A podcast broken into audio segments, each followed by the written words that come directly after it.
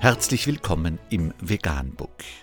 Wir liefern aktuelle Informationen und Beiträge zu den Themen Veganismus, Tier- und Menschenrechte, Klima- und Umweltschutz. Dr. mit Ernst Walter Henrich am 9. Mai 2018 zum Thema Siebenmal in der Woche Fleisch. Essen wir unseren Planeten auf? Unter www.uni-wh.de ist nachfolgendes zu lesen. Professor Dr. Jan Ehlers, Vizepräsident der Uni Witten-Herdecke, spricht im Rahmen der Bürgeruni. Die Domestikation von Tieren begann vor weit mehr als 100.000 Jahren. Damit einhergehend ergab sich auch eine Einteilung in verschiedene Gruppen, die in den letzten Jahrzehnten immer schärfer wurde.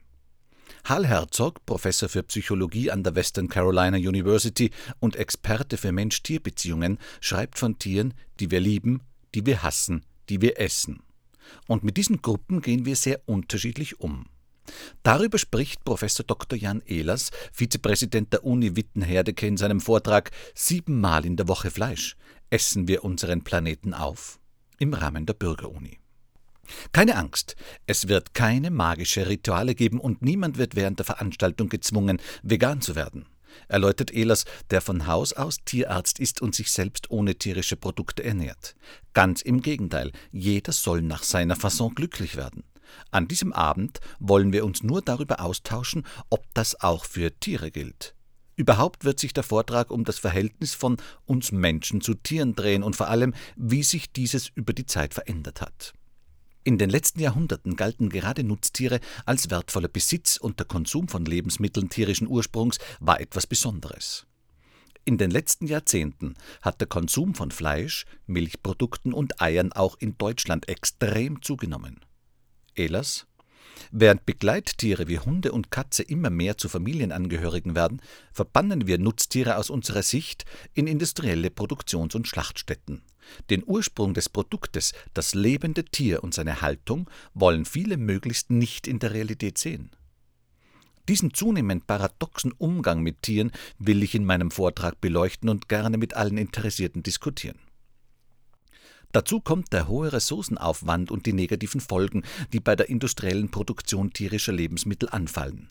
Ein hoher Flächen- und Wasserverbrauch, die Belastung des Bodens und des Grundwassers, die Bedrohung des Regenwaldes durch die Futtermittelimporte, vermehrter Antibiotikaeinsatz bei der Fütterung, Entstehung und Verbreitung multiresistenter Keime, die Emission von Treibhausgasen und die Verfütterung von Getreide an Tiere statt an Menschen, die Hunger leiden. Als Gegenbewegung gibt es eine immer größer werdende Gruppe von sich vegetarisch oder vegan ernährenden Menschen oder auch von Menschen, die auf den Konsum tierischer Lebensmittel nicht verzichten wollen, diesen aber einschränken und bewusster darauf achten, woher diese stammen.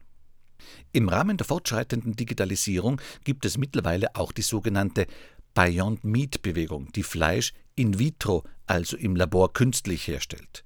Dies geschieht in der Petrischale oder mit 3D-Druckern.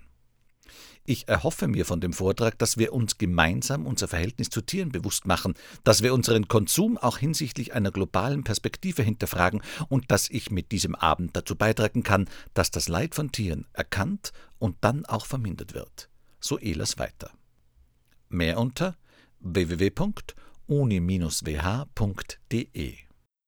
Vegan, die gesündeste Ernährung und ihre Auswirkungen auf Klima und Umwelt, Tier- und Menschenrechte.